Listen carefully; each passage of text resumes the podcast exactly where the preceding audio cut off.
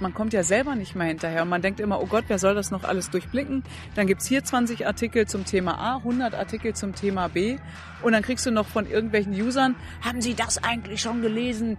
Und Sie lügen nur. Und dann denkst du, okay, ich lese mir das auch noch durch, weil ich denke, die ganze Bandbreite kann nicht schaden. Ich lese das von links bis rechts. Tun Sie das eigentlich auch? Wäre manchmal ganz gut. Warum sagt ihr nicht, das war ein Terroranschlag? Warum sagt ihr nicht, das war ein scheiß Moslem und so? Dann stehen wir da und denken, jetzt gibt uns doch zumindest mal eine Stunde. Dann sprechen wir mit dem Innenminister. Dann haben wir irgendwie verlässlichere Informationen. Wir können eben nicht in 140 Zeichen irgendwas raushauen und dann sagen, ha, äh, eine Ente. Fragen immer gerne, aber dieses unter die Gürtellinie treten, wirklich, ich, äh, ich weiß nicht, ob, wenn du das machen würdest, meinst du, du hättest danach irgendwie ein Hochgefühl? Würde sich dann dein Leben verändern? Glaubst du, du würdest mein Leben verändern? Glaubst du, du würdest damit dieses Land verändern, wenn du mir schreibst, du blöde Fotze, geh sterben? Ich meine, was soll's? Liebe Hörer, hier sind Thilo. Und Tyler, Jung und Naiv gibt es ja nur durch eure Unterstützung. hier gibt's keine Werbung, höchstens für uns selbst. Aber wie ihr uns unterstützen könnt, Oder sogar Produzenten werdet. erfahrt ihr in der Podcast-Beschreibung. Zum Beispiel per PayPal oder Überweisung. Und jetzt geht's weiter. So, eine neue Folge Jung und Naiv. Wir sitzen hier in Berlin. Wo sitzen wir genau? Kreuzberg, Wo ist das? 36 im Wrangelkiez. Wer bist du? Dunja, Hast du einen ganzen Namen? Hayali. Ich habe ich hab bis gestern immer Halali gesagt. Ich weiß Ja. nicht warum. Ist mir, habe ich noch nie gehört, glaube ich. Echt? Halali kommt auch gerne. Halali? Ja. Guck mal, Emma. Was sagst du dazu? Das ist die Protagonistin de- des Films. Die haben wir hier. auch gekauft. Die ist gecastet, damit Ja? die hier immer schön durchs Bild läuft. Dunja, was machst du? Jetzt gerade erstmal mit dir sprechen. Aber so allgemein? Ich moderiere unter anderem das ZDF Morgenmagazin. Im ZDF. Im ZDF. Wie, wie ist es dazu gekommen? Oh, wow. Also ich bin geboren worden in Datteln. Dann war ich im Kindergarten, Grundschule, Gymnasium, Abitur. Dann habe ich Sport studiert mit dem Schwerpunkt Medien- und Kommunikationswissenschaften und habe aber während des Studiums schon gemerkt, dass man, wenn man wirklich Journalist werden möchte, viel praktische Erfahrung sammeln sollte und nicht nur irgendwelche Bücher durchforsten. Und habe aber, dann aber du hast Sport studiert? mit dem Schwerpunkt Medien- und Kommunikationswissenschaften. Ich wollte Sportreporterin werden. Das war ich auch zehn Jahre lang. Ah. Ja. Weil ich irgendwie gedacht habe, dieser ganze, ich war schon immer ein Fußballfan und auch äh, ein sehr großer Tennisfan und dachte, okay, wenn du schon nicht Tennisprofi werden willst oder werden kannst, who knows, also hätte das jemals geklappt, das war so ein bisschen die Idee meiner Eltern.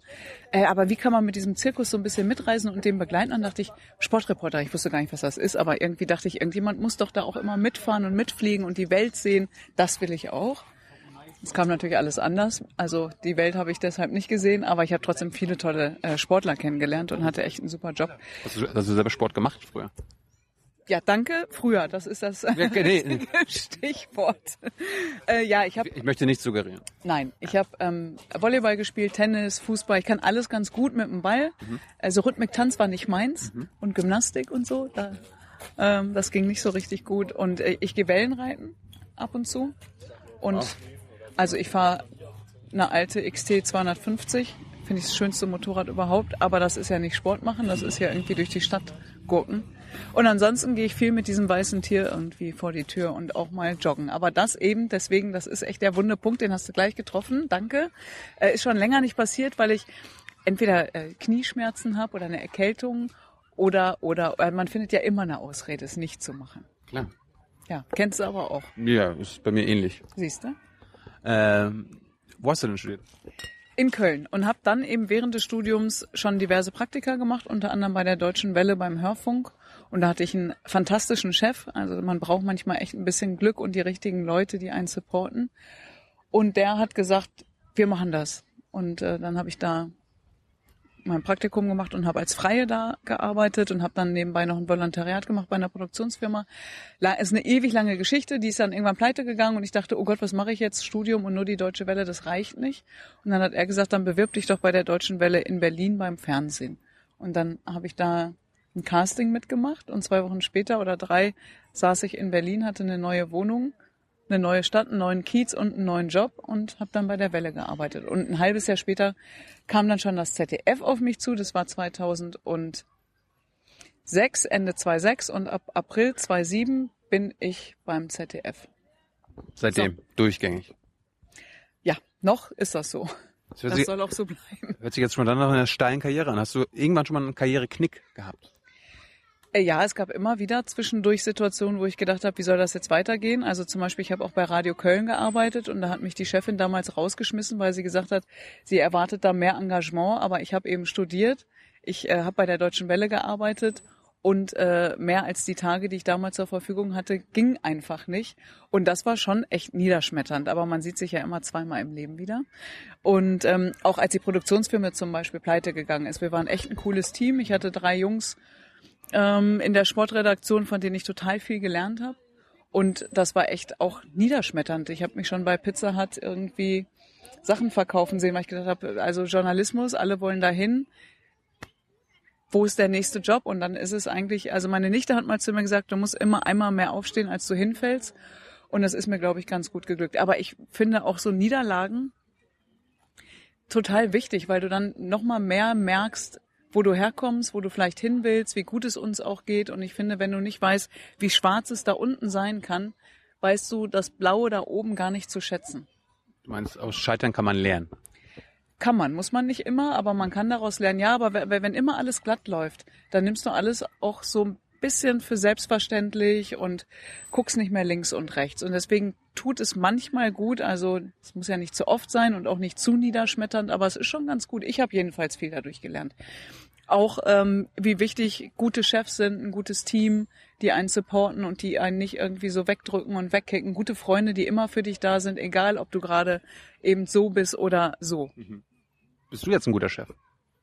Ich bin ja gar kein Chef. Aber Das denken natürlich ganz viele, dass ich ein Chef bin. Und äh, mir gehört das ganze ZDF, aber ich bin Teil. Bist du nicht Intendantin oder so? Doch, das ist äh, das ist der Masterplan, der Geheimplan. Und äh, ich entscheide natürlich auch, was wir senden und wie lange wir senden und bespreche das auch mit der Bundeskanzlerin jeden Abend. Äh, ach, du bist kein Chef. Also ich dachte, wenn du, wenn du da äh, ZDF-Moderatorin bist, dann hat man vielleicht irgendwelche Leute unter sich. Nee, das habe ich nicht. Also ich habe auch im Heute-Journal damals, als ich in dem Nachrichtenteam gearbeitet habe, da war ich sozusagen Teamleader, aber ich ähm, mag das eigentlich nicht so gerne. Also ich weiß schon, einer muss die Ansagen machen und es wird schon auch irgendwie so ein bisschen geguckt, dass die Ideen, die wir haben, dass man versucht, die auch umzusetzen, wenn sie denn gut sind und wenn sie schlecht sind, fallen sie genauso hinten rüber wie jede andere Idee von von unseren Redakteuren oder Researchern oder was auch immer. Nee, wir sind ein sehr demokratischer Haufen. Wir haben äh, bei uns in der Redaktion Leute von links bis rechts, von oben bis unten. Es ist alles dabei. Wir sind sehr durchmischt. Menschen mit und ohne Migrationsvordergrund und ähm, Migrationsvordergrund. Naja, weil äh, irgendwann wirst du mich wahrscheinlich auch noch darauf ansprechen, weil ich werde immer darauf angesprochen.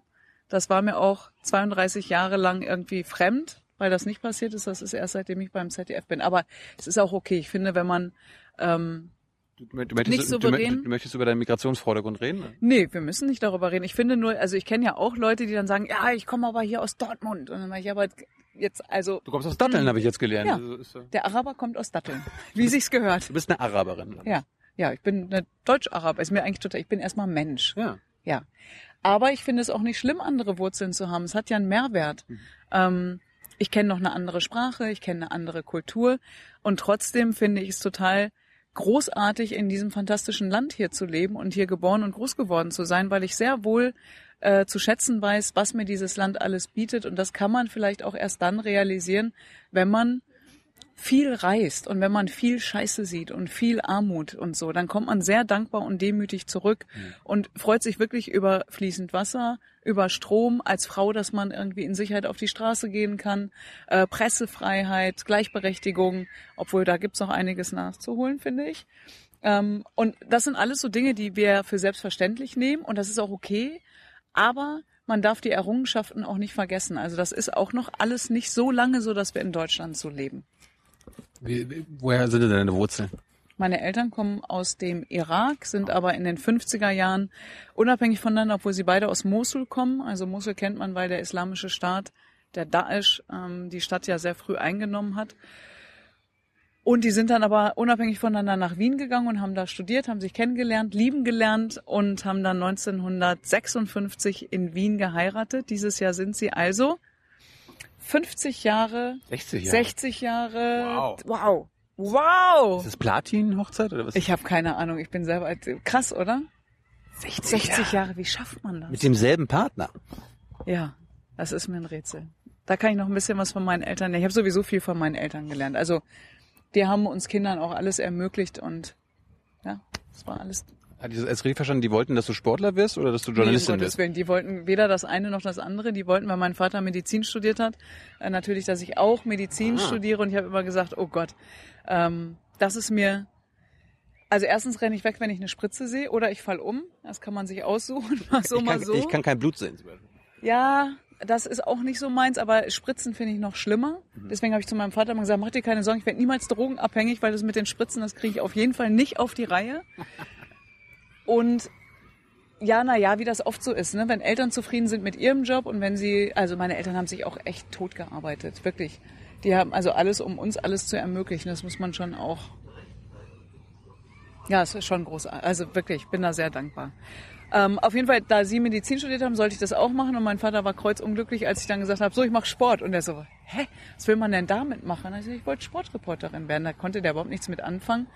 Und als ich dann beim ZDF war, war es ganz süß. Da hat er am Anfang, ich glaube, jede Heute-Journal-Sendung damals noch auf VHS aufgenommen, bis ich ihm dann mal gesagt habe, Dad, also ich bin da morgen auch wirklich nochmal und auch übermorgen.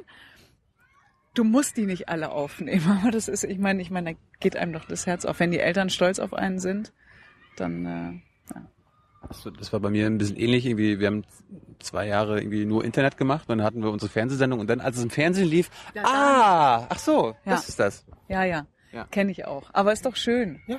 oder? Und dass sie so ein bisschen erkennen, dass er hat sich dann doch das schwarze, auch das schwarze Schaf hat's geschafft. Deine, deine, hast du Geschwister? Ich habe eine Schwester, die ist elf Jahre älter und einen Bruder, der ist 17 Jahre älter. Und meine Schwester sind irre eng miteinander, weil sie zum einen mich auch mit großgezogen hat, weil meine Eltern wirklich, wirklich viel gearbeitet haben.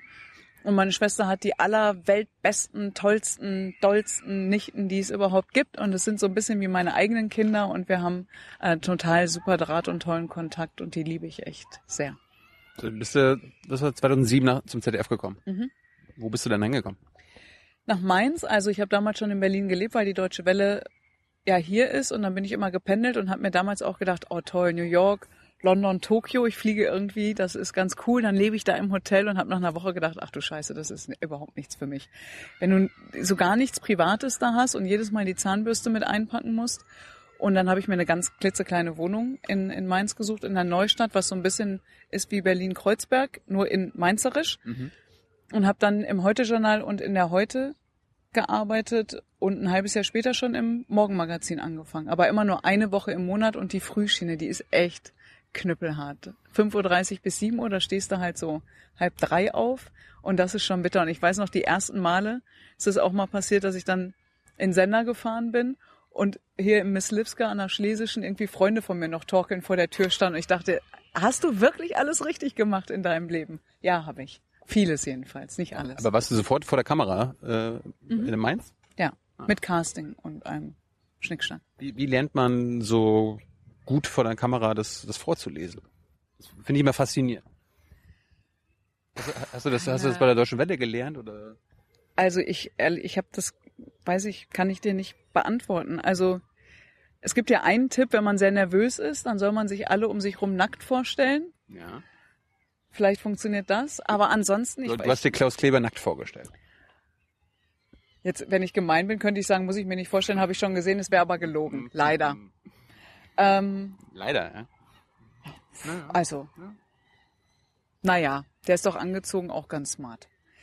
Ähm, weiß ich nicht. Ich mache viele Dinge, ehrlich gesagt, aus dem, aus dem Bauch raus und ich erzähle gerne Geschichten und nehme Leute gerne mit an die Hand und, und also, weiß ich nicht. Vielleicht ist es ein bisschen Übung und ein bisschen Talent und ein bisschen, ich, weiß ich nicht. Du hast nicht das, die Dinger moderiert, sondern die Nachrichten quasi vorgelesen, ja? Im Heute-Journal. Ja.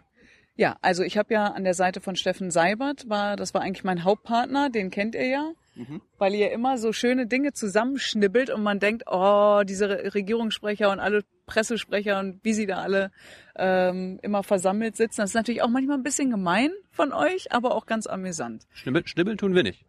Naja, da fehlt doch auch manchmal was. Nein. Nein? Die die Antworten werden nie beschnitten. Nein. Wirklich. Okay. Ja. Siehst du? Wieder was gelernt. Das ist der Dialog. Deswegen sage ich immer, Leute müssen miteinander reden, Es damit gibt- sich es so Missverständnisse mal aufklären. Es gibt Ultra-Content, das ist der Content von unseren Fans, die quasi Musikvideos daraus basteln und natürlich Okay. so, so spaßige Sachen machen. Das gibt's. Aber die thematischen Clips sind nicht beschnitten. Aber nur damit der Vorwurf nicht kommt, ihr habt doch da was Da fehlt doch die Hälfte Genau. der Erklärung. Okay, Darum- dann nehme ich das wieder zurück. Darum mm, veröffentlichen wir auch das ganze Ding, also diese ganzen Rec-BKs, damit die Leute aber nur sehen so, ah, okay, das haben die anderen gefragt und so weiter. Doch, Okay. doch, das war uns wichtig. Darum machen wir zum Beispiel diese Interviews ungeschnitten. Ach du Schande. Okay. Kommt nichts raus. Also es kann passieren, äh, Aber siehst du, deswegen, mich fragen ja immer alle, warum machst du das mit Facebook und Twitter und warum antwortest du irgendwie 500 E-Mails am Tag? Ist ein bisschen übertrieben, aber fast. Weil ich finde, dass der Dialog hilft, dass du im, im Austausch miteinander, auch im Diskurs, und man kann ja auch mal streiten, solange man verbal nicht unter die Gürtellinie geht und man kann auch mal emotional werden. Grundsätzlich hilft aber Sachlichkeit ähm, und Atmen. Ähm, aber dann klärt man Dinge. Und deswegen mache ich das, glaube ich, auch immer noch. aber, Naja, aber aber es ist ja lustig, du hast mit Steffen Seibert noch im Heute-Journal gearbeitet. Klar. Und wie war das dann, als er Regierungssprecher wurde? Naja, gedacht, war warum, warum, warum, wurde ich nicht gefragt? Nee, um Gottes Willen, ich möchte, also das, die, ich verstehe nicht, warum mich das so viele Leute fragen. Ach, Ich, das gab schon, ja. ja, das gab schon. Und dann sage ich jedes Mal, ich stelle einfach total gerne Fragen. Ich möchte gerne irgendwie den Finger in die Wunde legen. Ich will gucken, was nicht geht. Ich möchte aber auch übers Gelingen berichten. Also weißt du, das ist so dieses, dieses Schwarz-Weiß-Denken macht ja was mit einem. Also ich finde, man kann nicht immer nur, das ist zwar unser Hauptjob und das macht mir auch am meisten Spaß natürlich zu gucken, da stimmt doch was nicht und das ist doch falsch und das läuft nicht gut. Aber wenn du nur immer über das Negative berichtest, dann liegst du irgendwann morgens im Bett und denkst wirklich, ich will nicht mehr aufstehen, die Welt ist nur schlecht. Und den Eindruck hat man ja bei all diesen Terroranschlägen und bei all den dramatischen Sachen, die auf, äh, auf dieser ähm, auf dieser Welt passieren. Und deswegen finde ich schon auch wichtig, und das heißt nicht, dass man den Deckmantel über das Schlechte wirft, nur man darf wirklich auch nicht vergessen, mal darüber zu reden, was ganz gut läuft. Ich merke das an mir. Wenn, wenn, ja, bei den ganzen, guck mal, Nizza, Türkei, jetzt heute, was in Bayern passiert. Ich meine, da denkt man doch, oh, wo soll denn das alles hinführen? Und wie soll das jemals wieder aufhören? Und wenn man dann nicht auch mal positive Dinge berichtet, dann, ähm, ich glaube, dann brechen wir echt völlig auseinander. Meinst du? Ja, ich glaube schon. Das macht doch was mit uns, merkt man doch jetzt schon. Also ich habe mich heute gefragt, also es wurde ja schon in den sozialen Netzwerken, nachdem klar war, dass es ein äh, junger afghanischer unbegleiteter Flüchtling war, der das wirklich äh, schlimme Attentat oder Amoklauf oder Terroranschlag, nenn es wie du willst, verübt hat. Ähm, was wäre in Deutschland los, wenn wir wirklich mal, und dazu wird es irgendwann wahrscheinlich kommen, äh, wirklich einen richtig großen Terroranschlag haben mit vielen Toten? Werden wir so behutsam und bedächtig darauf reagieren, wie die Londoner, wie die Menschen in Madrid, wie die Norwegen. Menschen in Frankreich, wie die Menschen nach Utøya, wo also die Gesellschaft zusammenstand und gesagt hat, wir lassen uns von euch nicht auseinanderreißen? Ich hoffe und wünsche es mir sehr. Aber pff, wissen tun wir es Ich nicht. habe mich ja gestern, als es rausgekommen ist mit den mit den Dingen in Würzburg, habe ich mich zum ersten erst gefragt, warum gesagt wurde, dass das ein 17-jähriger Afghaner ist. Weil ich habe dann irgendwie im Pressekodex nochmal nachgeguckt, da steht Mhm. ja explizit drinne, das sollte man nur nennen, diese Nationalität und was das für ein Mensch ist, wenn das mit der Tat zu, zusammenhängt. Ja. Und ich habe in, in dem Moment erstmal nicht kapiert, hat das jetzt irgendeinen Grund, warum uns gesagt wird, dass das ein, äh, ein Ausländer ist? Ja, naja, also ich meine, ich kann äh, den Reflex mittlerweile natürlich auf der einen Seite verstehen, weil den Medien sonst wieder unterstellt wird, ah, ihr vertuscht das, weil das ist ein Afghan und das passt nicht in euer Weltbild. Du hast aber trotzdem recht, man hätte am Anfang erstmal abwarten müssen und gucken müssen, was sind die Hintergründe. Jetzt wissen wir, der hat offensichtlich äh, irgendeinen Fanatismus auch für den Daesh gehabt, für den islamischen Staat. Ähm, der ja jetzt sich immer auf die Fahne schreibt, übrigens, dass er für alles zuständig ist. Da denke ich auch immer, wirklich, müssen wir das eins zu eins so glauben? Wer, wer bestätigt uns das? das Möglich ist es, also um Gottes Willen, aber egal. Also, aber nachdem das klar ist, ist es natürlich trotzdem, dann ist es interessant, dann ist es wichtig zu sagen, es ist ein unbegleiteter Flüchtling, es ist ein Afghane. Möglicherweise war der traumatisiert, wir wissen das nicht. Äh, nichtsdestotrotz hat er diese Tat verübt und dann wird es schon interessant, wo er herkommt. Aber das sind auch diese Reflexe im Journalismus natürlich. Jetzt müssen wir irgendwie huh, wenn wir das nicht sagen, dann wird uns was unterstellt. Und da denke ich, ein bisschen mehr Selbstbewusstsein und schon noch auf den Pressekodex achten und auch auf unsere Werte, auf unsere moralischen Vorstellungen, um die wir immer wieder ringen müssen. Die verändern sich, Gesellschaften verändern sich, äh, aber gewisse Grundsätze müssen doch bleiben. Aber die Frage haben mir vor Jahren schon Schüler gestellt. Ich gehe ja für Gesicht zeigen in Schulen und rede da mit den Menschen über Rechts- und Linksextremismus, Homophobie, Islamophobie, Antisemitismus, super spannend, Medienverantwortung äh, und so weiter. Und da haben mich mal vor Jahren, da war das alles noch gar kein Thema, äh, die Schüler gefragt, warum gestern in der Zeitung stand, dass ein Deutsch-Marokkaner etwas äh, geklaut hat. Ich weiß es nicht mehr genau. Und haben sie gesagt, wenn das jetzt ein Deutsch-Schwede gewesen wäre, würde es da doch nicht stehen. Und dann dachte ich, wow, das stimmt. Wie kann das sein? Und seitdem denke ich eigentlich so ein bisschen darüber nach, wann machen wir das, wann nicht. Hm. Es ist halt schwierig, ne? Ja, aber also ich bin schon der Meinung, Transparenz muss hergestellt werden, aber nicht auf Teufel komm raus. Also wenn die Nationalität keinen Sinn macht, wenn sie uns nicht weiterbringt, ist sie egal. Auf der anderen Seite bin ich aber auch immer jemand, ich will auch das Rundumpaket. Ich möchte auch alles wissen. Mhm. Und dann suche ich mir eben für mich die Informationen raus, die wichtig sind. Und dann kann ich immer noch entscheiden, das war jetzt nicht wichtig, dass der 17 ist oder 300 Kilo wiegt oder nur einen Arm hat oder Linkshänder ist. Naja, aber Personen haben auch ein Persönlichkeitsrecht, äh, also auch den, also ein Recht darauf geschützt zu werden vor gewissen Dingen, auch Täter in diesem Land jedenfalls. Ähm, Nochmal zurück zum, zu deiner Zeit im Heute-Journal, als du die mhm. Nachricht vorgelesen hast. Äh, wie war das? Äh, hast du dir die Nachrichten ausgesucht, die du da, die du da vorgelesen hast? Hat es die Redaktion gemacht? Äh, schreibst du die, diese Meldungen? Wie ist das? Also jetzt bin ich ja schon lange nicht mehr im Heute-Journal, aber Sekunde, wie war das nochmal? Ja. Also ich hatte ein Team und wir haben gemeinsam besprochen, in der großen Redaktionsrunde. Also da waren dann auch Klaus Kleber dabei oder Steffen Seibert oder Marietta, wer auch immer gerade äh, moderiert hat, Marietta Slomka. Und dann hat man darüber gesprochen, was kommt in die große Sendung, was haben wir für Stücke und was fehlt an Meldung. Und da wir ähm, täglich, ich weiß nicht, damals war ähm, Twitter, Facebook noch nicht so äh, top of the pop, hat man, weiß ich nicht, 50, 100 Agenturen am Tag gelesen und dann haben wir in dem kleinen Redaktionsteam uns überlegt, was ist wichtig. Und daran siehst du auch, dass wir im Grunde eine Vorsortierung ja machen. Weil wir, aber wir können ja auch nicht 50 Meldungen präsentieren. Dann denke ich mal, Information ist auch eine Hohl- und Bringschuld. Es gibt noch Zeitungen, das Internet gab es damals auch. Es ist eine Auswahl, die wir da anbieten. Und dann haben wir eine Prioritätenliste gemacht, darüber wurde diskutiert. Der andere hat gesagt, naja, bei dem Anschlag waren es nur und das ist pervers, aber so ist es. Waren es fünf, bei dem anderen Anschlag waren es 20. Da waren aber jetzt drei Anschläge innerhalb von drei Tagen. Vielleicht müssen wir da mal kontinuierlicher hingucken. Wie wichtig ist jetzt gerade das Rententhema? Schlägt die Pflege die Rente? Und so ringt man dann darum und versucht das Beste für den Zuschauer im Grunde rauszufiltern und rauszusuchen. Es geht nicht um meine äh, Belange oder meine Befindlichkeiten oder die meines Kollegen, sondern es geht immer darum, was sollte der Zuschauer auf jeden Fall in dieser halben Stunde mitnehmen. Ich habe mal von meinem ersten Chef mit 16 gelernt, der hat gesagt, du entscheidest, was für dich relevant ist und was, was äh, irrelevant ist. Also was sollten die Leute aus deiner Sicht erfahren und was ist eher, was passt einfach nicht in, in der Zeit rein? Ist das? Ja, das, äh, das geht glaube ich nicht. Nee? Ja, also dann. Ich meine natürlich im demokratischen dann Prozess. Dann würde ich nur über Borussia Mönchengladbach berichten. So, weißt du? Also deswegen, man muss ja gucken, was ist schon ja. gesellschaftspolitisch relevant. Ja, Nicht nur aus meiner Brille, das ist ein Teil. Ja.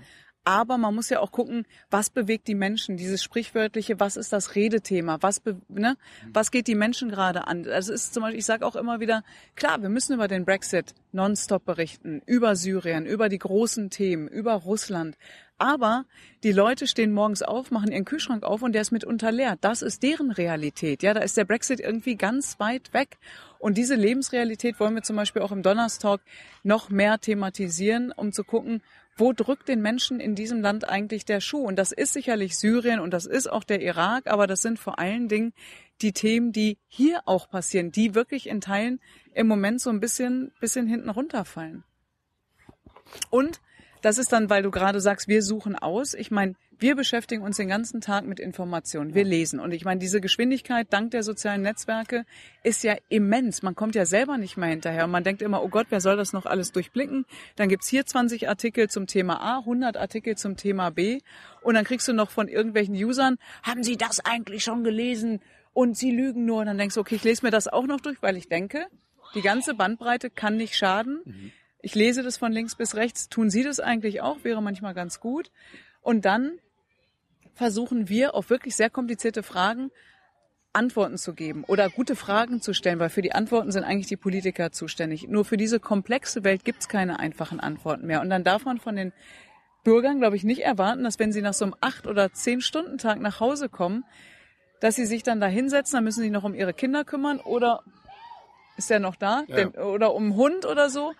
Die haben nicht Zeit, wie wir acht Stunden Nachrichten zu lesen. Und deswegen denke ich immer, Mann, Leute, vertraut uns doch ein bisschen. Es gibt doch gar kein Interesse, irgendwas zu steuern. Wir sind, und das kann man vielleicht auch mal sagen, es, es werden Fehler gemacht, aber wir sind doch nicht in Deutschland staatlich reglementiert. Es ruft doch niemand mehr bei uns an oder jedenfalls ich kann nur für mich, ich kann das auch mal ganz so, ich kann nur für mich sprechen und meine Sendung. Nicht für eure, nicht für die FAZ, nicht für das Heute-Journal.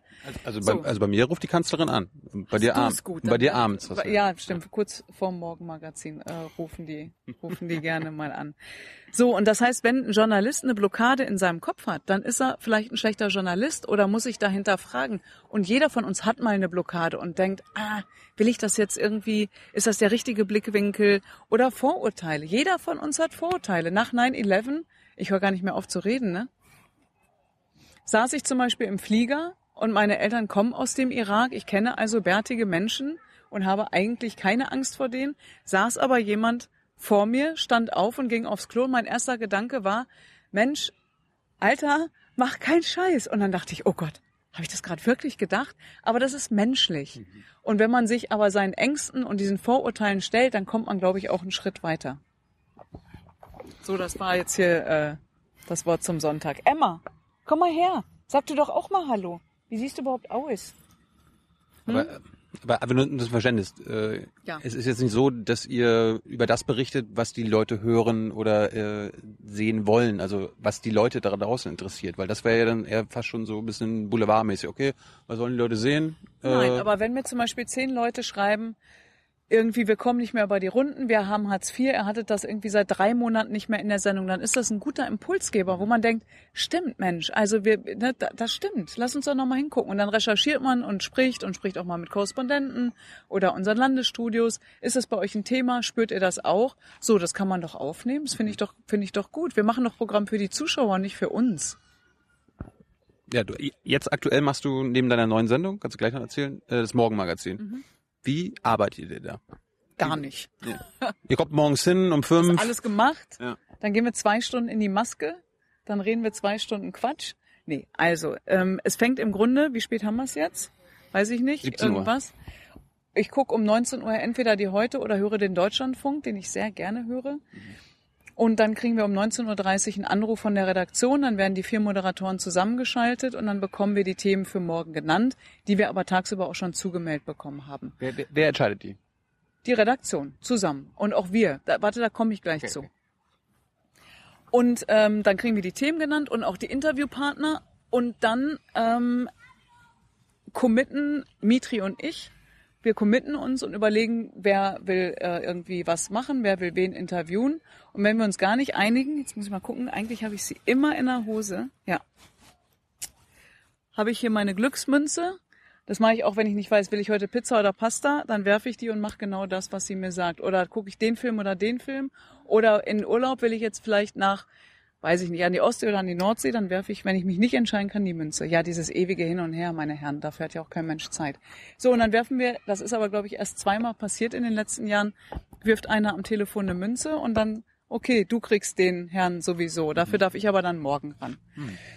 Und dann kann jeder machen, was er will. Also dann legen wir auf, ich esse dann was und gehe irgendwie mit Klaus Kleber ins Bett mit dem Heute-Journal und versuche dann zu schlafen. Das klappt mal besser und mal schlechter. Und dann stehe ich um Viertel vor vier auf, bin eine Stunde später im Sender, Viertel vor fünf und dann fangen wir an zu lesen, lesen, lesen, lesen. Dann schreiben wir unsere Moderation selbst, bereiten Gespräche vor Und auch da, da kommt natürlich schon der eigene Fokus ein bisschen rein. Ne? Also wenn wir jetzt über äh, TTIP reden würden, da hat ja jeder einen anderen Ansatz. Was interessiert mich? Welcher Schwerpunkt ist da gerade wichtig? Das würdest du dann, wenn du das Gespräch vorbereiten würdest, vielleicht ganz anders machen. Ähm, und da habe ich letztens zum Beispiel auch mal erklärt, weil jemand sehr erbost war über meine Fragen im, zum Thema Obergrenze. Dann habe ich dem zurückgeschrieben, habe gesagt, passen Sie auf. Wenn Sie jetzt Horst Seehofer wären, dann würde ich Ihnen die Frage stellen, Sie mit Ihren 200.000, was machen Sie mit dem berühmt-berüchtigten 200.000 und Ersten? Rede ich aber mit keine Ahnung, Cem Özdemir von den Grünen, würde ich sagen.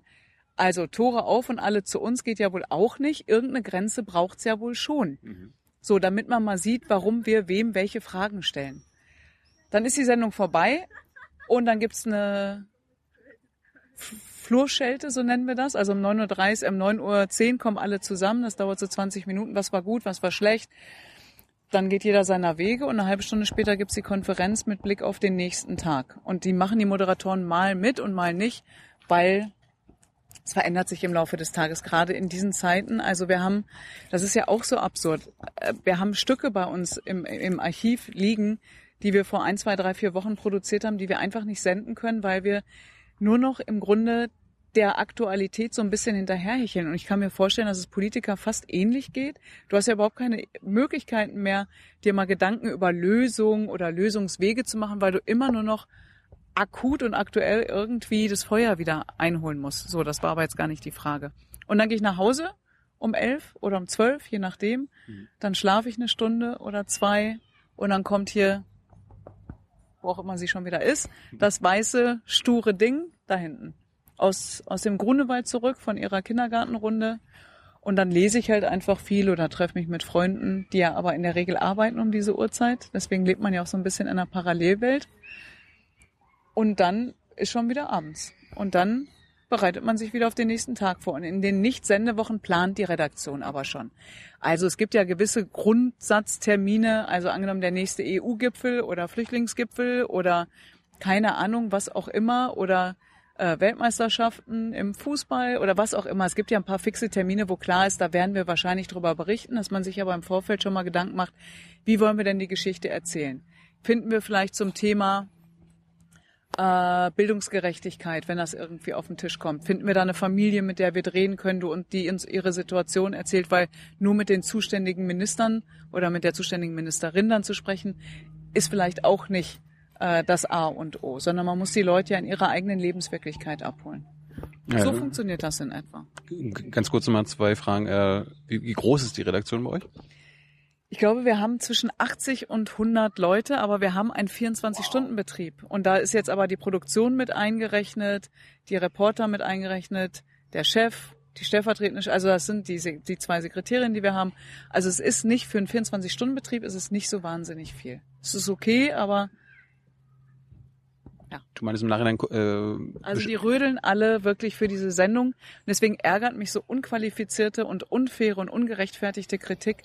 Weil, also ich kann da wirklich sagen, alle versuchen ihr Bestes und niemand hat ein Interesse daran, ein schlechtes Programm zu machen. Gute Kritik, berechtigte Kritik, irgendwie Ideen, äh, Fragen immer gerne, aber dieses unter die Gürtellinie treten, wirklich, ich, äh, ich weiß nicht, ob, wenn du das machen würdest, meinst du, du hättest danach irgendwie ein Hochgefühl, würde sich dann dein Leben verändern? Glaubst du, du würdest mein Leben verändern? Glaubst du, du würdest damit dieses Land verändern, wenn du mir schreibst, du blöde Fotze, geh sterben? Ich meine, was soll's? Was, was soll das? Kannst du damit mittlerweile umgehen? Also es wäre ja auch erschreckend, wenn ich jetzt Ja sagen würde. Also ähm, ich sitze da schon manchmal mit offenem Mund und denk, warum? Und wo soll das hinführen? Sollen wir jetzt hier irgendwie alle mit Gewehren auf die Straße und wir machen ein kleines Schlachtfeld und wir gucken mal, wer irgendwie länger stehen bleibt? Das bringt doch nichts. Zurück ins Mittelalter. Ja, aber ich denke mal, wo ist denn das Wir? Und da finde ich dann schon, ist Politik schon auch verantwortlich, uns das aufzuzeigen. Ich habe auch Fragen, äh, viele Fragen und auch viele Bedenken und viele Sorgen, also was, was dieses Land gerade anbelangt, aber auch Europa. Und da wünschte ich mir so ein im Hier und Jetzt wirklich ein bisschen mehr pragmatisches äh, anpacken. Ich war jetzt in Mannheim und hat mit, hat mit einigen äh, gedreht, die eben Hartz IV beziehen, denen es echt nicht gut geht. Und auch das gibt es in Deutschland, Menschen, denen es nicht gut geht, die irgendwie hinten runterfallen und die halt sagen, uns hört keiner zu, dann sage ich immer, was wollen Sie denn? Darauf haben Sie nicht so eine richtig gute Antwort, das wissen Sie nicht. Aber die oben, die versprechen immer was und die werden nicht umgesetzt. Und da muss, glaube ich, Politik mehr erklären, warum geht das nicht? Warum ist eine Demokratie auch langsam? Wie ist das in einer großen Koalition? Da ist es ja auch noch mal so ein bisschen Kompromisse, Kompromisse. Da kriegt keiner so richtig, was er eigentlich versprochen hat. Ähm, also pragmatisch im Hier und Jetzt und dann aber auch eine Zukunftsvision. Ja, irgendeine so Agenda, keine Ahnung, irgendwas. Such dir eine Jahreszahl aus, aber dass man so weiß, wo wollen wir hin? Als Land, als Gesellschaft. So, das würde ich mir irgendwie für mich, aber auch ehrlich gesagt auch für meine Freunde. Ich habe mein mein Umfeld ist so normal, dass sich manche da irgendwie wirklich wundern würden. Äh, die, da, ich habe Freunde, die kommen auch nicht richtig über die Runden. Daher habe ich dieses Beispiel mit dem Kühlschrank. Die wissen auch nicht, wie sie ihre Miete zahlen. Oder der eine, weiß ich nicht, der ist Flugbegleiter, der nächste verkauft Karten in der Philharmonie, obwohl er ein super Pianist ist. Also ich weiß schon auch, wovon ich spreche. Mir geht's gut, absolut. Mir geht's echt. Also ich habe so viel Glück gehabt und so. Ich weiß aber auch, ich weiß es auch zu schätzen. Hm. Ähm, aber mir ging's auch mal nicht gut und ich habe mal viel weniger verdient und ich habe immer selber, ich war immer selber arbeiten, weil mir das wichtig war. Ähm, auch so ein bisschen auf eigenen, sorry, die Krankheit. Das Telefon. So jetzt, also ich, so ich will nur sagen irgendwie, es wäre halt schön, wenn wir wieder so ein Wir finden würden und uns nicht so auseinander dividieren würden. Und wenn die Leute sich einfach zuhören würden und nicht immer nur ihr eigenes, ich stelle das bei mir auch manchmal fest, dass ich so verbohrt bin. Ich bin ja auch stur und dann denke ich mal, aber so, so bringt das ja nichts. Also dann, dann muss ich mir eine Insel kaufen und da alleine wohnen, wenn ich meine, dass Demokratie bedeutet, dass ich immer genau das bekomme, was ich möchte. Das ist Demokratie leider nicht. Da müssen wir in die Diktatur ziehen und ich werde der, ich werde die Diktatorin. Ich habe noch eine, eine Frage, äh, redaktionelle Frage, die fällt uns immer auf. Wir machen ja diesen Aufwachen-Podcast, wo wir uns hauptsächlich mit dem Heute-Journal, Tagesthemen und so weiter befassen. Weil Nicht mit uns. Morgens. Oh, langweilig. Wir, Ja. wir, wir machen den Podcast, während ihr lauft. Aha. Ja, ja, das ist schwer. Ja, gut. Aber beim Heute-Journal raus. Heute Journal Tagesthemen fällt uns mal auf, wenn da Politiker zu Gast sind, ja. dann sind es meistens immer so, immer dieselben. Also quasi die, die Oma Erna und Opa äh, so und so. Bosbach, Kauder, Altmaier. Ja, es sind immer dieselben Figuren. Also entweder die, Wird's Im Donnerstag wird es vielleicht ein bisschen anders sein. Ja, das, aber ich, ich, ich, wollte ich wollte nur mal verstehen, weil wir uns immer fragen, wie kommt das? Also es gibt ja das Politbarometer, da sind die- die zehn beliebtesten, die sind immer dabei. Dann gibt's halt hier Wagenknecht, also von der Opposition, die ganzen berühmten Gesichter. Aber da müsstest du doch vielleicht das Heute-Journal fragen. Ja, ja, ich kann versuchen, es zu erklären. Weil wir über, haben jetzt gleich gerade die, die gleichen Überlegungen für den Donnerstag. Wir würden gerne, wir wollen auf jeden Fall normale Menschen, also eben keine Politiker, sondern anderes Besteck zu uns in die Sendung holen. Aber natürlich auch die verantwortlichen Politiker. Und da ist der Reflex bei den Zuschauern dann doch so, wenn sie jemanden so gar nicht kennen oder jemand so aus der fünften Reihe kommt, dann denken die, naja, wer ist denn das jetzt? Der hat doch sowieso nichts zu sagen. Ja, aber es, es gibt einen Unterschied zwischen die verantwortlichen Politiker, also Fraktionsvorsitzende, Kanzler oder Minister, Mhm. Minister, mhm. oder Politiker, die halt Fachpolitiker sind, die sich Mhm. in dem äh, Kernthema auskennen. Warum? Also ich habe Also ich habe ich habe das Morgenmagazin finden die schon statt. Herrn. Schneider zum Beispiel. Also der kennt sich offensichtlich ganz gut mit Ja. Finanzen aus von der SPD. Der geht, also der kommt auch. Ich weiß, was du meinst.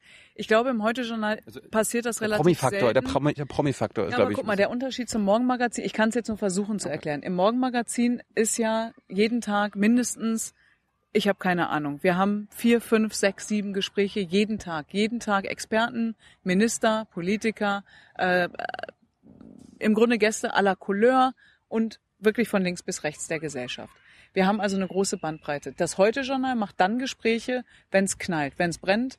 Die haben ja maximal ein bis zwei Gespräche in der Woche, wenn überhaupt. Und dann ist es eben meistens doch der zuständige Minister, den man dann da haben und den man vielleicht sehen will. Aber frag doch mal Klaus. Ja, wir, wir haben ihn in die Sendung eingeladen. Er hat Ja. auch schon zugesagt. Also, Na, kommt, es also. kommt irgendwann. Ja, Klaus, gut. Klaus, wir warten noch. Ähm, warum hast du bisher noch nicht beim Privatfernsehen gearbeitet? Wieso sollte ich? fühle mich äh, äh, ganz gut. Gab's beim keine Angebote? ZDF. Das ist gemein. Weiter. Kannst du dir das vorstellen, mal im Privatfernsehen Also zu ich arbeiten? arbeite so gerne beim Zentrum der äh, Freude und der Finsternis. Das ist ja mal so, mal so. Ähm, ich bin aber ehrlich gesagt schon eine treue Seele und guck mal, ich habe das Morgenmagazin. Ich darf Intendantin jetzt, werden, ne? Ach, das war ja der Plan. Ich muss mir das noch aufschreiben. ähm, ich mache das MoMA. Ich darf jetzt den Donnerstag machen. Ich äh, habe eine Reportage gedreht. Ich drehe jetzt gerade wieder eine Dokumentation. Ich habe im Moment geht's mir bei dem Sender sehr gut. Sollte sich das mal ändern? Du arbeitest bin, so viel offenbar. Das Ja, das stimmt. Workaholic. Ja, und dann äh, beschimpfen mich noch Zuschauer, wenn ich nach zwei Wochen immer noch nicht geantwortet habe oder nicht lang genug oder nicht so, wie sie es eigentlich gerne hören wollten. Und dann nicht immer, ja, mm, okay, gut, dann warum mache ich das eigentlich? Und dann hatte ich letztens wieder so eine spannende Diskussion. Du guckst ja immer nur nach rechts. Ich jetzt. Habe ich gesagt, ehrlich gesagt nicht. Ähm, naja, rechts, rechtsextrem, Nazis, Ah. immer nur das Gleiche. Dann habe ich gesagt, also ehrlich linken gesagt, Auge linke. Auge bin ich blind. Und dann habe ich gesagt, äh, ich glaube nicht, denn schon seit Jahren und Jahrzehnten regt es mich auf, wenn die Linksen, die Linksen, die Linksextremen, äh, weiß ich nicht, Autos abfackeln, Scheiben einwerfen. Das liegt sicherlich daran, dass einer meiner guten Freunde mal dadurch ein Auto verloren hat, der sich das mühsam abgespart hat.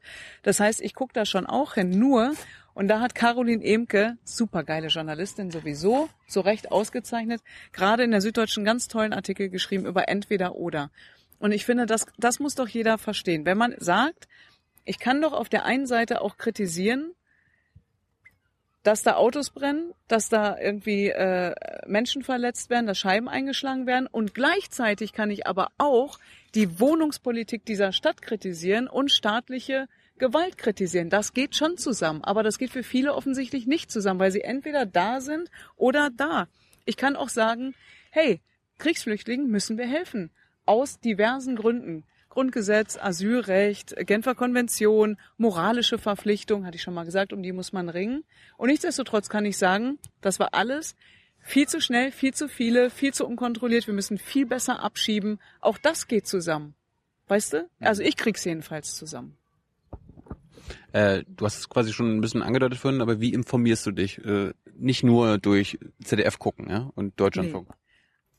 Liest, liest aber auch Zeitung, ja? Liest also, was ist das nochmal? Nee, aber ich bin zum Beispiel, ich liebe Zeitung. Ich brauche was Haptisches in der Hand. Ich habe das morgens, mache ich das ganz gerne und lese da irgendwie zwei, drei Stunden. Aber ich ertappe mich natürlich auch, dass ich zu so einem, und das ist das Schlechte an Twitter, zu so einem Schlagzeilen-Junkie geworden bin. Also man liest es und denkt, ah ja, kenne ich schon, brauche ich gar nicht lesen. Ah, Thema finde ich gar nicht so interessant. In der Zeitung siehst du das Thema auch und denkst, ah, nicht so interessant und denkst dann, ach, ich lese es aber vielleicht doch. Das passiert mir auf Twitter so gut wie nie. Ich nutze schon viel Twitter und Facebook und die Feeds, die ich darüber bekomme, das, was mir Zuschauer nicht immer, aber mal schicken, das lese ich auch. Aber ich lese tatsächlich von links bis rechts, weil ich gerne wissen möchte, wo wird über was wie berichtet, wer diskutiert wie und das finde ich schon spannend. Aber das ist, wir haben halt die Zeit, weil es aber auch unser Job ist und das haben eben viele nicht. Und wenn du nur, naja, es gibt links wie rechts die Presse und ich denke immer, das ist dann zu einseitig und man muss auch aufpassen, dass du nicht dir, dass der Feed so zuge schustert und geschneidert ist auf dich, weil dann denkst du ja auch in meiner kleinen Bubble, ach, das stimmt doch, was ich denke. Ja, woran liegt das? Weil Facebook natürlich guckt, ah, wie tickt der? Und dann kriegst du nur noch diese Artikel. Also aufpassen. Du hast ja vorhin schon Armut und soziale Gerechtigkeit angesprochen, dass es eine deiner Lieblingsthemen sind oder Herzensthemen sind.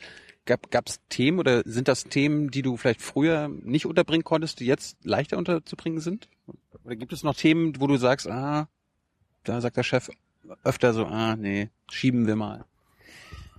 Na, im Moment schieben wir relativ viel äh, von A bis Z, weil wir, wie gesagt, mit Brexit und Türkei und Nizza und jetzt, was jetzt gerade passiert ist, und so und Flüchtlingen doch sehr beschäftigt sind. Ich sage nur, man darf eben die anderen Themen nicht vergessen. Und ja, soziale Gerechtigkeit treibt mich um Bildung. Ich habe schon mal äh, gesagt, wenn ich Obacht Bundeskanzlerin wäre, würde ich fast alles, was ich an Geld zur Verfügung hätte, in Bildung stecken, Kindergarten, aber auch in die, also auch die Gehälter aufstocken von Erziehern und so, weil ich finde, das ist mit das Allerwichtigste in diesem Land, weil du ganz viele Folgeprobleme, ob Kriminalität, äh, Drogenproblematiken, Übergewicht, äh, Radikalisierung von links bis rechts, äh, all, du, äh, Antisemitismus, du kannst durch Bildung sehr viel vermeiden. Deswegen verstehe ich das immer nicht, dass wir da nicht viel mehr machen. Und ich würde ganz viel in die Rente und in die Pflege stecken, weil wir werden alle alt, wir wollen alle in Würde alt werden. Und was ich sehe, äh, beschämt mich tatsächlich manchmal, weil wir sind ein reiches Land und was ähm, vor allen Dingen auch äh, Pfleger mitmachen, was sie leisten und wie unterbezahlt und äh, überfordert sie in Teilen sind und alleingelassen. Ich finde, das geht halt nicht. Und deswegen, nein, ich habe nicht nur Flüchtlinge auf meiner kleinen Fahne, ganz und gar nicht, sondern äh, mich interessieren viele andere Themen auch. Und das sicherlich aus einer Position heraus, weil ich eben von meinem Glück auch ein bisschen was zurückgeben möchte. Du hast ja wahrscheinlich schon hunderte Interviews geführt, wenn nicht tausende. Keine Ahnung. Kannst, äh, was war das aus deiner Sicht schlimmste Interview, was du jemals geführt hast? Entweder we- wegen Ja. dem Gast oder wegen die. Na, was mich zum Beispiel ärgert, ist, wenn du natürlich irgendwie eine Stunde ein Interview gibst und am Ende wird alles weggeschnibbelt und nur noch diese Schlagzeilen bleiben irgendwie über oder nur noch das Private. Deswegen rede ich seitdem nie wieder über das Private, weil ich finde das völlig unwichtig. Ich bin Journalistin und ich bin nicht irgendwie jemand, der, äh, weiß ich nicht, sein Privatleben nach außen kehren möchte. Aber ich habe am Anfang, und es war vielleicht ein Fehler, das ein oder andere auch erzählt, weil ich gedacht habe, so what, ich mache ja kein Geheimnis draus. Nur wenn du dann alles Inhaltliche zum Job und sowas, zum, zum Verständnis des Journalismus, wenn das einfach weggeschnitten wird, dann macht einen das schon sauer. Oder äh, mit noch auch zum Vorwurf der Lügenpresse. Ich habe jetzt letztens, ZDF hat irgendwie ein bisschen Geld in die Hand genommen und es gibt jetzt eine kleine Werbekampagne, was ich ganz schön finde für den Donnerstalk. Äh, Herzhaltung Hayali ist der Claim. Und dann schreibt doch tatsächlich jemand, Dunja Hayali vertritt Anne Will. Wo ich denke, okay, darüber kann man genau, ich habe auch gelacht und dachte, äh, nein, die heißt eigentlich Maybrit Illner. Das sind so Flüchtigkeitsfehler. Aber weißt du, wenn das, wenn da schon solche Fehler passieren oder Emma ist ein Golden Retriever und plötzlich war sie ein Labrador, das ist halt echt schlecht. Und das ist jetzt Pillepalle-Journalismus, weil der, der, der, ne, der, der, der macht jetzt irgendwie nichts Schlimmes mit uns. Aber deswegen kann ich schon verstehen, dass Leute auch denken, na guck mal, wenn da schon so ein Fehler passiert, was passiert dann, wenn es um die wirklich wichtigen Dinge geht? Das sind eher die Dinge, die mich ärgern. Wir sind keine Roboter, Leute. Das, das, Was gehört, das gehört auch dazu. Du, was? Nein, ja klar. Fehler, Fehler. Naja, ich finde, der Unterschied zwischen einem äh, Fehler und den Vorwürfen, die an uns gestellt werden, da ist ja der große Unterschied, dass uns Absicht unterstellt wird.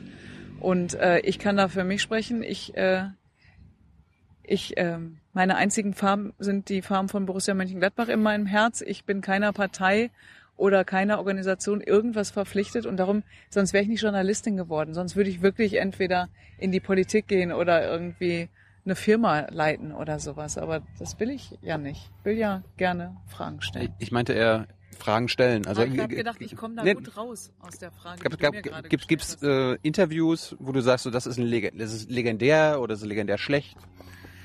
Ach, legendär schlecht können andere beurteilen und legendär gut sollen. Ich rede eigentlich nicht so wahnsinnig gerne über mich. Ähm, warte mal. Naja, also Hans-Joachim Friedrichs, Friedrich, das ist mir natürlich schon noch irgendwie in Erinnerung geblieben, als ich ihn gefragt ob er nicht zurücktreten müsste und er völlig ent, empört auf diese Frage reagiert hat, der damalige Innenminister. Hans-Peter.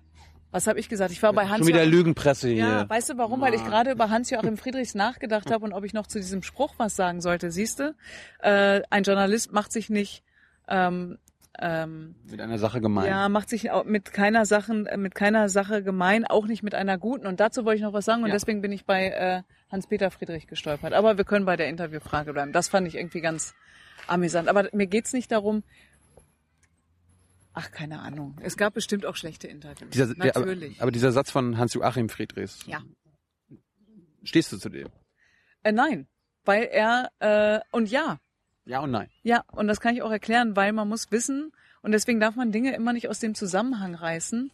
Äh, man muss wissen, in welchem Kontext er es gesagt hat. Und es war ein Interview, ich glaube, mit dem Spiegel und da ging es darum, wie er und die Frage kenne ich auch fertig wird damit, dass er jeden Tag auch so Horrorgeschichten vermelden muss und Tote und Anschläge und es macht was mit einem. Ich weiß, dass das was mit einem macht, weil ich das ja selber kenne. Und dann hat er gesagt, man macht sich aber mit keiner Sache gemein. Das heißt also, man steht nicht im Studio und irgendwie die Tränen laufen einem über das Gesicht und man denkt, oh Gott, oh Gott, sondern man steht da so neutral und sagen wir mal mit einer Distanz, wie es sich gehört. Es gibt aber auch Themen, da finde ich es auch ehrlich gesagt, wir sind Menschen, dass einem da auch mal kurz ne, ein Schauer über den Rücken läuft und dass man sich kurz sammeln muss, ist normal. Und er hat eben das auf das Negative gezogen und meinte dann, man macht es auch nicht im Positiven. Also das heißt Also natürlich. sich freuen ja, aber was heißt, wenn jetzt, wenn wir Weltmeister geworden werden, hätte ich mich da nicht freuen dürfen oder was? Auf dem Schirm und sagen, yay, wir haben's gerockt. Wir sind Weltmeister. Toll. Ähm, ich bin Schirmherrin für einen Verein, die bilden Golden Retriever für äh, behinderte Menschen aus.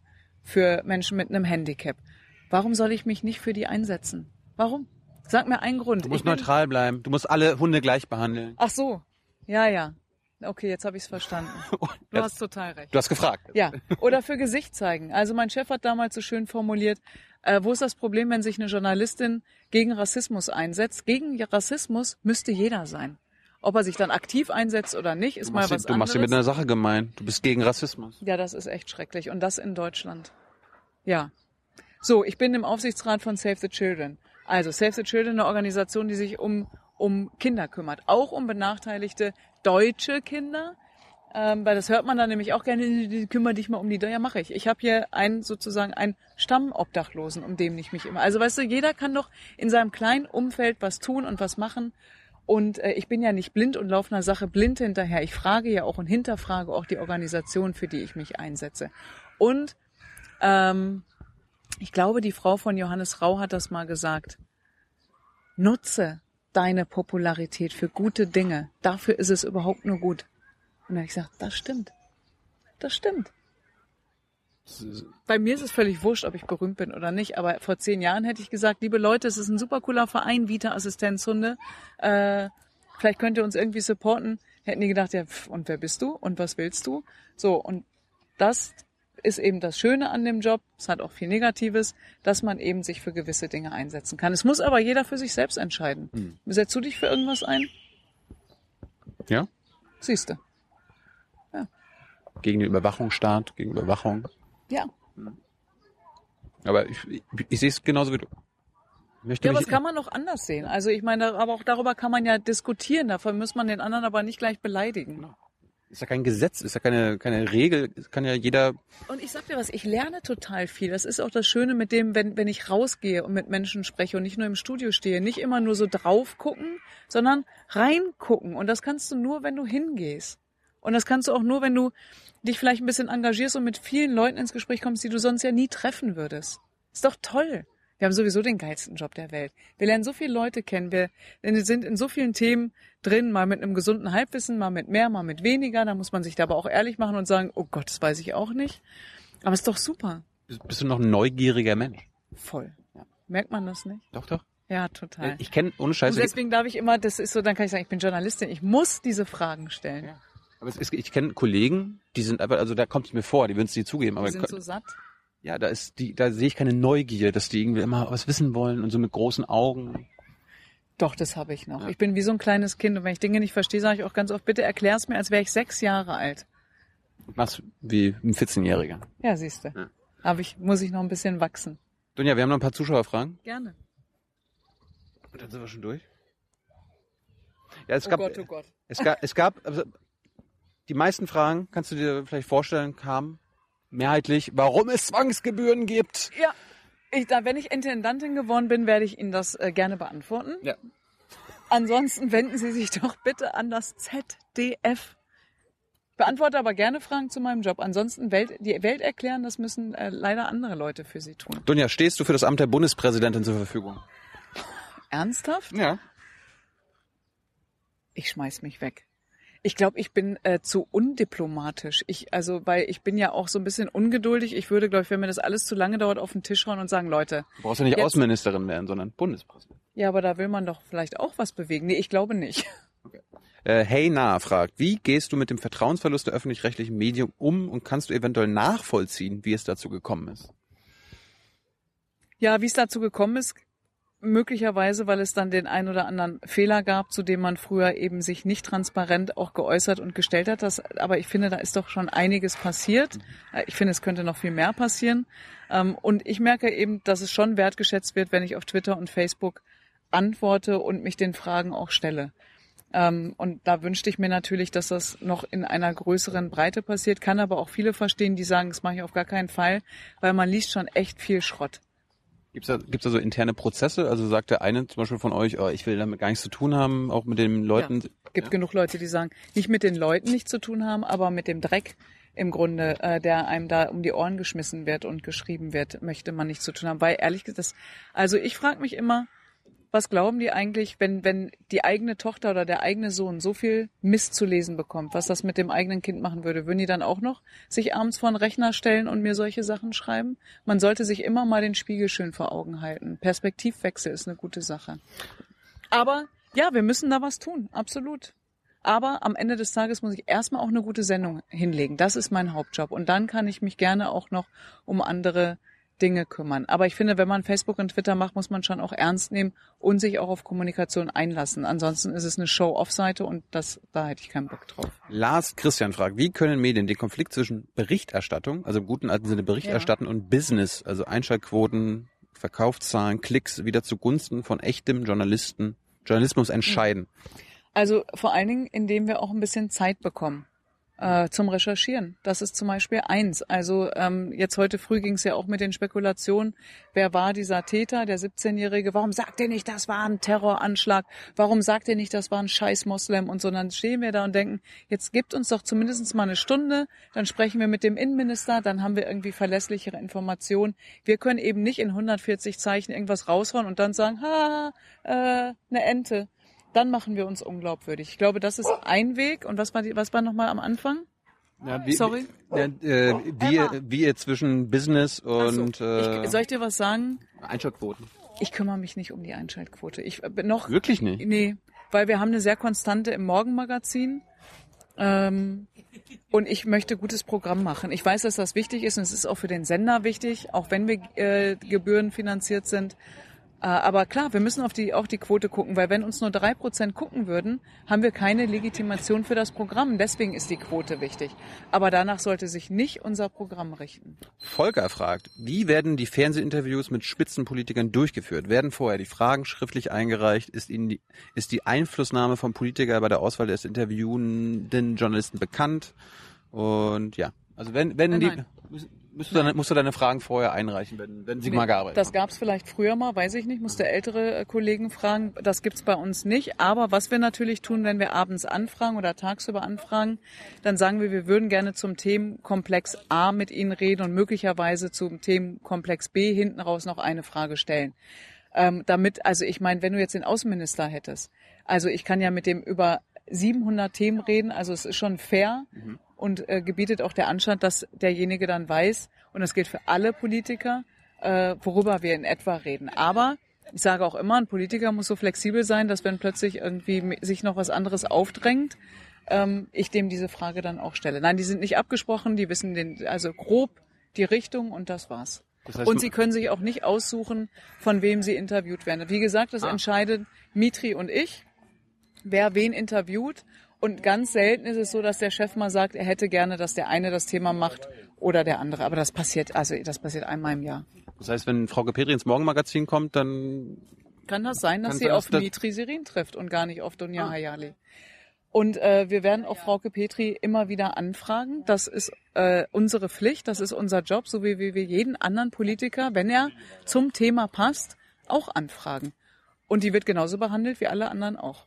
Da fällt mir jetzt ein Fehler ein, den wir beide gemacht Ja. haben bei der letzten Landtagswahl. Ja. Das war, glaube ich, im, irgendwie im Februar, März oder so weiter. Da gab es diese eine Statistik Ja. mit den 75 Prozent Ja. AfD-Wählern. Oh, schrecklich war das. und die habe ich, die hab ich falsch äh, weitergegeben, weil ich die diese Grafik falsch interpretiert habe und ihr auch. Ja, weil ich sie das- auch, weil ich sie von einem Kollegen die Einordnung auch übernommen habe und das war auch echt nochmal äh, immer alles siebenmal selber checken. Ja, und das ist aber, das meine ich auch mit der Zeit. Also, ne, dass man manchmal einfach sich auch zurücklehnen muss und sagen muss, okay, jetzt brauche ich noch mal eine Stunde, weil ich bin mir nicht ganz sicher. Nur weil das irgendwie drei Zeitungen schon schreiben, heißt das noch nicht, dass das stimmt. Aber wir müssen uns auch auf unsere Kollegen mal verlassen können. Da ist es eben schiefgelaufen. Wir haben das transparent gemacht. Wir haben das in unsere Korrekturliste aufgenommen. Das war nicht schön. Und rate mal, wer sich am allermeisten über diesen Fehler geärgert hat? Wir beiden natürlich. Ja. Ja. Ich, ich habe mich, ich habe, ich habe äh, Frau Petri sogar in der Bundespressekonferenz darauf angesprochen und Oh sie hat und sie hat mich korrigiert, zu Recht korrigiert. Ja, aber ich habe ja mein Gespräch geführt ähm, und ich wurde nicht korrigiert. Oh, Ja, das hat mich dann hinterher auch ein bisschen irritiert mit dem ähm, äh, mit dem Landesvorsitzenden aus, der die Wahlen Sachsen-Anhalt, ne? hat. Ja, genau. Ähm, und da war ich dann, als das hinterher dann rauskam, da, ihr habt da einen Fehler gemacht, da dachte ich, echt? Warum hat der das denn nicht auf dem Schirm gesagt? Vielleicht wusste er es nicht, vielleicht hat er es auch überhört, das kann ja auch passieren. Alexander will wissen, äh, ihn interessiert, ob du schon mal darüber nachgedacht hast, selbst aktiv in der Politik zu werden. Nein, Adrian will wissen, wärst du dafür, die Sendezeiten für Nachrichtenmagazine extrem zu erweitern? Das kommt so ein bisschen darauf an, ob die Zuschauer wirklich ein Interesse daran hätten. Ich glaube das fast nicht. Also morgens, die Verweildauer ist ja ungefähr 27 Minuten. Das hat aber was damit zu tun, dass die Leute ja auch dann irgendwann mal zur Arbeit müssen, hoffentlich. Ähm, und am Abend, ich glaube, dass die Aufnahmekapazität irgendwie begrenzt ist. Und es gibt ja, liebe Leute, echt gutes Programm. Es gibt ja nicht nur das Heute-Journal, sondern man hat ja auch noch Zoom und äh, man hat das Auslandjournal und man hat die Mediathek und es gibt andere Sender und es gibt Zeitungen. Also man kann sich ja irgendwie noch Feed überall herholen. Es ist ja so nicht. Deswegen denke ich auch mal, dieses Lügenpresse-Ding. Was glaubt ihr eigentlich? Wie soll das funktionieren? Informationen sind doch für jeden überall zugänglich. Wir kriegen doch jetzt wirklich mit, wenn da hinten gleich ein Sack Reis umfällt oder in China wissen wir es auch. Das ist diese Überflutung, dass man immer denkt, oh Gott, zu viele Informationen. Also ich weiß nicht, ob es viel länger sein muss, aber so eine, was ich gut finde, ist auch nochmal am Ende der Woche so ein Rückblick. So eine Stunde, das gibt's ja auch, wo man nochmal guckt, was war eigentlich. Mhm. Uttaya, rate mal, wie lange das her ist. Das ist in Norwegen? Mhm. Sechs Jahre? Fünf.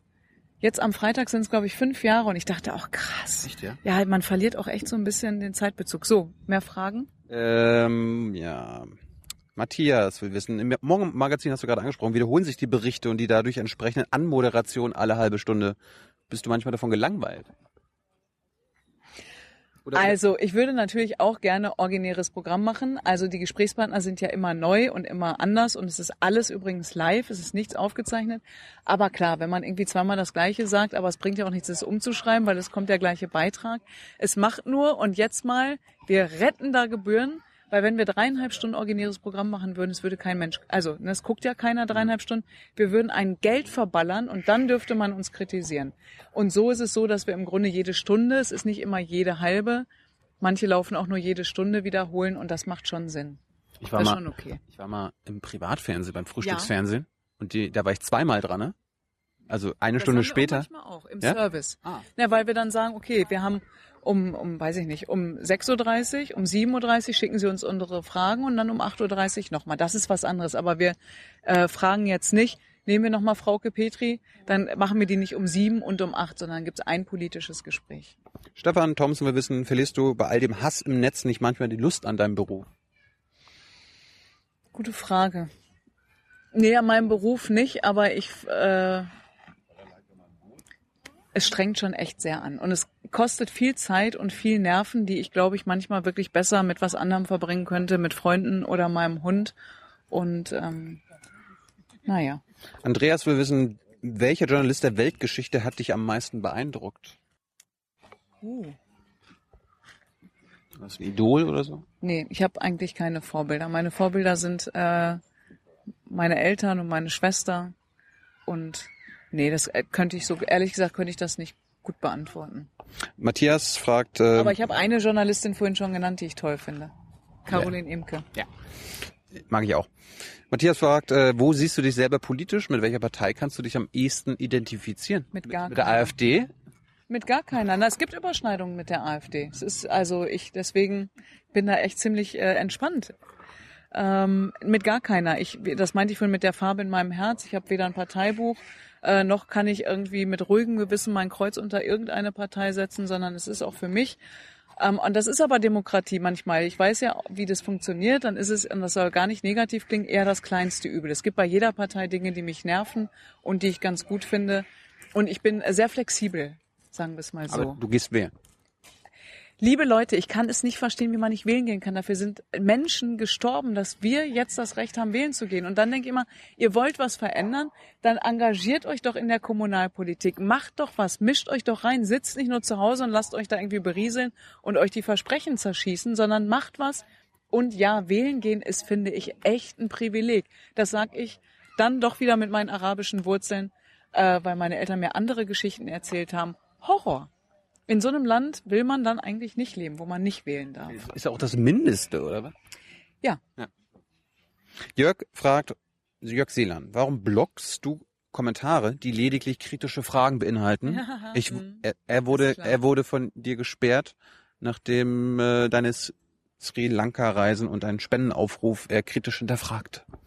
Ja, dann hat er wahrscheinlich nicht nur kritisch hinterfragt, sondern andere Dinge getan. Und ich habe äh, meine Netiquette ist auch tatsächlich schärfer als die des ZDF. Also wenn man bei mir mit Zwangsgebühren um die Ecke kommt oder Propaganda, blocke ich rigoros. Ich habe da keinen Bock mehr drauf. Es tut mir echt leid, aber es nervt, weil ich kann dazu auch nichts mehr sagen. Und ich werde meine Gründe damals gehabt haben. Ich muss sagen, Äh, manchmal schreiben Leute auch nochmal und erklären sich und dann entsperre ich sie auch. Und es ist, manchmal bist du auch wund. Dann hast du zehnmal Schrott gelesen und beim elften Mal denkst du, so, jetzt habe ich keinen Bock mehr, jetzt wird, dann blocke ich die einfach alle. Aber du blockst selber. Das ist jetzt keine Mitarbeiterin mach oder das, Emma. Ja, nee, nee, ja, das wäre. Ich habe jetzt habe ich mal überlegt, ob ich meinen besten Freund hinsetze und dem eine Woche sag, du liest mal und du blockst mal, mal gucken, wie unser Verhältnis ist, wer mehr blockt. Ich glaube nämlich, dass die meisten viel mehr blocken würden als ich und ich lasse schon einiges durch. Aber wie gesagt, es gibt Grenzen und ähm, ich muss mir nicht mehr jeden Quatsch anhören. Bei 180.000 Followern mache ich es immer noch ganz alleine. Und es kann auch sein, das darf man echt nicht vergessen, dass User, die einen so ein bisschen auf einen aufpassen, die übrigens auch gerne mal übers Ziel schießen, obwohl sie es nur gut meinen, äh, dass die auch melden und Facebook das macht. Also manchmal bin ich es auch gar nicht. Es verschwinden jetzt in letzter Zeit äh, Kommentare. Dann denke ich immer, wo sind die hin? Ich war es nicht. Also ich, keine Ahnung. Ein Tipp, es gibt eine Filterfunktion Ja. äh, auf diesen auf diesen Seiten. Da kannst du irgendwie Propaganda oder Zwangsgebühr eintragen und dann kann dieser Kommentar gar nicht gepostet werden. Ah, toll. Nochmal was gelernt. Obwohl Nee. Funktioniert nicht. Ach, Facebook, Mensch, ey, kommt mal in die Gänge. Wirklich. wir sind bei den letzten. Ja. Sebastian fragt. Reden wir nicht schon zwei Stunden eigentlich? Nee, eine Stunde jetzt. Geschnitten. Sebastian, Ich red schneller. Nee. Mach. Sebastian fragt, Verschwörungstheorien begegnen einem überall. Auf welche wärst du fast oder auf welche bist du schon mal kurz reingefallen? Es gibt noch einen Fehler, wenn man so sagen kann. Da weiß ich nicht, ob ich sage, ich bin da reingefallen. Es gab mal so eine Propagandakarte offensichtlich, ähm, was äh, die Gebietsverteilung in Israel anbelangt. Und da habe ich mich wirklich mit drei Experten ausgetauscht, weil ich weiß, wie heikel und tricky dieses äh, Feld ist. Und ich setze mich ja also gegen Antisemitismus ein. Einer meiner besten Freunde, das hat, ich meine, ich, es gibt Leute, die sind Ausländer und sind trotzdem rassistisch. Wenn ich immer sage, einer meiner besten Freunde ist Jude, äh, heißt das nicht, dass mich nicht antisemitisch sein könnte, was ich aber nicht bin. Und ich habe mir diese Karte von drei Experten abnicken lassen. Das kannst du posten. Und dann war der Aufschrei riesengroß, zu Recht. Ich habe mich dann selber eingelesen und dachte, oh Gott, was habe ich da gemacht? Und habe das dann auch runtergenommen, habe mich auch entschuldigt, habe das auch erklärt. Aber es gibt immer noch Leute, die deswegen mir irgendwie irgendeinen Scheiß in die Schuhe schieben wollen. Hört auf, ehrlich. Helmut, Das ist mal passiert. Helmut fragt, äh, bist du Mitglied der Atlantikbrücke? Nein. Das kannst du aber, glaube ich, äh, andere Leute fragen, die dann demnächst hier vor diesem Mikrofon sitzen. Äh, Max will wissen, warum, das, das finde ich eine gute Frage, also warum gibt es bei ARD und ZDF von Interviews oder Dokumentationen nicht das Rohmaterial? Also in Zeiten Bin ich jetzt Intendantin? Nein, aber, Ich frage gerade, muss ich schon als Intendantin antworten? nee, aber du hast ja manchmal Berichte auch gemacht. Ja, aber das war, guck mal, nach Erfurt, da ich wusste, was passiert. Als schon auf der Rückfahrt im Auto war mir so klar, dass wenn wir jetzt nur fünf Leute aneinander schneiden, uns die, die Zuschauer vorwerfen, ihr habt wieder nur die größten Schwachmaten gezeigt. Und um dem im Grunde direkt von Anfang an den Wind aus den Segeln zu nehmen, habe ich meinen Chef angerufen und gesagt, Thomas, wir müssen das ganze Rohmaterial reinstellen, damit die Leute sehen, was da los war wie wir behandelt worden sind. Äh, ich finde zum Beispiel auch in Deutschland, wenn du zu einer Demo gehst, egal von wem, wahrscheinlich auch bei ganz links oder ganz rechts, dass wir Personenschutz brauchen. Ey, geht's noch? Ich meine, das kann auch nicht sein. Egal, anderes Thema. Ähm, und ich wusste, dass, da- dass das so eine, dass das so eine Welle lostritt, wusste ich nicht. Aber das war der Grund, warum wir gesagt haben, wir stellen das ganze Rohmaterial rein. Naja, also die, die Religionsreise übrigens, die auch total eng getaktet war, da haben wir jeden Tag 13, 14, 15 Stunden gearbeitet, also jeden Tag 10 Stunden Drehmaterial. Wir hatten, ich glaube, 19 Drehtage oder 20.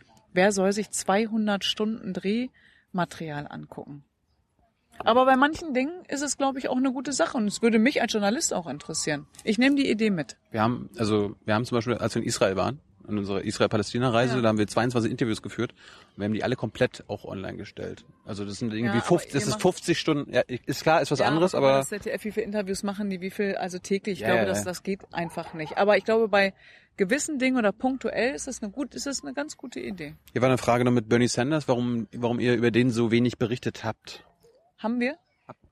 Also das ist ein Vorwurf von Milan. Okay. Soll er mir nochmal schreiben? Müsste ich an die Redaktion weitergeben? moma.zdf.de? Ich kann das nicht, weiß ich nicht. Okay. Äh, Lügen Prasate schon. Munzo will wissen, wie viel du verdienst. Kannst du, sagt man sowas? Nicht so viel, wie ihr denkt. Aber gut genug, dass ich hier in Kreuzberg sehr gut leben kann. Und auch spenden kann. Liebe Hörer, hier sind Thilo. Und Tyler, Jung und Naiv gibt es ja nur durch eure Unterstützung. hier gibt's keine Werbung, höchstens für uns selbst. Aber wie ihr uns unterstützen könnt, Oder sogar Produzenten werdet. erfahrt ihr in der Podcast-Beschreibung. Zum Beispiel per PayPal oder Überweisung. Und jetzt geht's weiter. Und die letzten drei, Roma fragt, kann die Diskussion über Hetze im Internet dazu führen, dass die Meinungsfreiheit eingeschränkt wird aus deiner Sicht? Puh. Ich drehe die Frage mal um. Ich bin auf, ich sehe die Situation jetzt ehrlich gesagt immer noch, und da sagen manche, du bist echt ein Optimist oder Idealist, obwohl ich das überhaupt nicht bin. Ähm, ich sehe sie als Chance. Ich bin echt kein Freund von Political Correctness. War ich nie. Ich finde das, ich bin, du, lieber, dass du mir sagst, was war denn das für ein scheiß Interview oder was redest denn du? Stulle oder irgendwie, keine Ahnung. Oder das gefällt mir nicht, dass du Tattoos hast oder dass du mit Männern und Frauen zusammen bist. Huh, was ist das denn? Ähm, dann kann ich damit umgehen. Dann habe ich eine Chance, darauf einzugehen, mich zu erklären. Oder ich kann auch sagen, okay, weißt du was, lassen wir es einfach gut sein. Deswegen dieses Aufbrechen ist eigentlich ganz gut, dass die Leute jetzt mal sagen, was sie nervt, wo der Schuh drückt. Aber auch da finde ich, gibt es eben eine Grenze und ich möchte nicht, dass die Meinungsfreiheit beschnitten wird. Aber Meinungsfreiheit heißt nicht, dass man alles sagen darf, was einem durch den Kopf geht. Finde ich. Alles Und denken. Wir dürfen alles denken. Wir dürfen alles sehr, so wie Satire zum Beispiel, ehrlich gesagt, in meinen Augen auch nicht alles darf. nicht? Nee. Das darf sie nicht.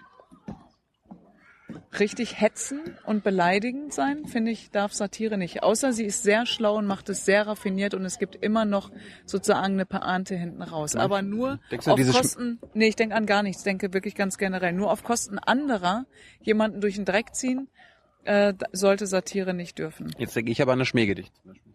Ja, ach, Wäre nicht von dir gekommen. nee.